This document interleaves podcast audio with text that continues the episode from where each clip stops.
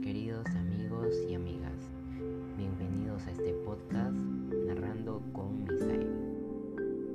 En esta oportunidad les voy a narrar la obra El Ávaro, que está dividida en cinco actos.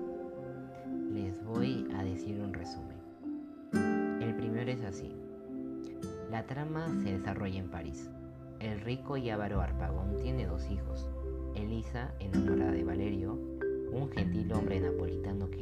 como intendente al servicio de su padre, y Cleanto, que desea casarse con Mariana, una joven huérfana sin fortuna. A Cleanto no le gusta nada que la avaricia de su padre pueda contrariar en sus proyectos sentimentales. Arpagón, por su parte, vive aterrorizado por el miedo que alguien le pueda robar una arqueta con 10.000 escudos que ha escondido en el jardín.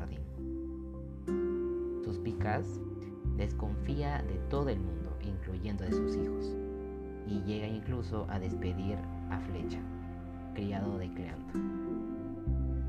Al final del acto, desvela a todo el mundo sus intenciones.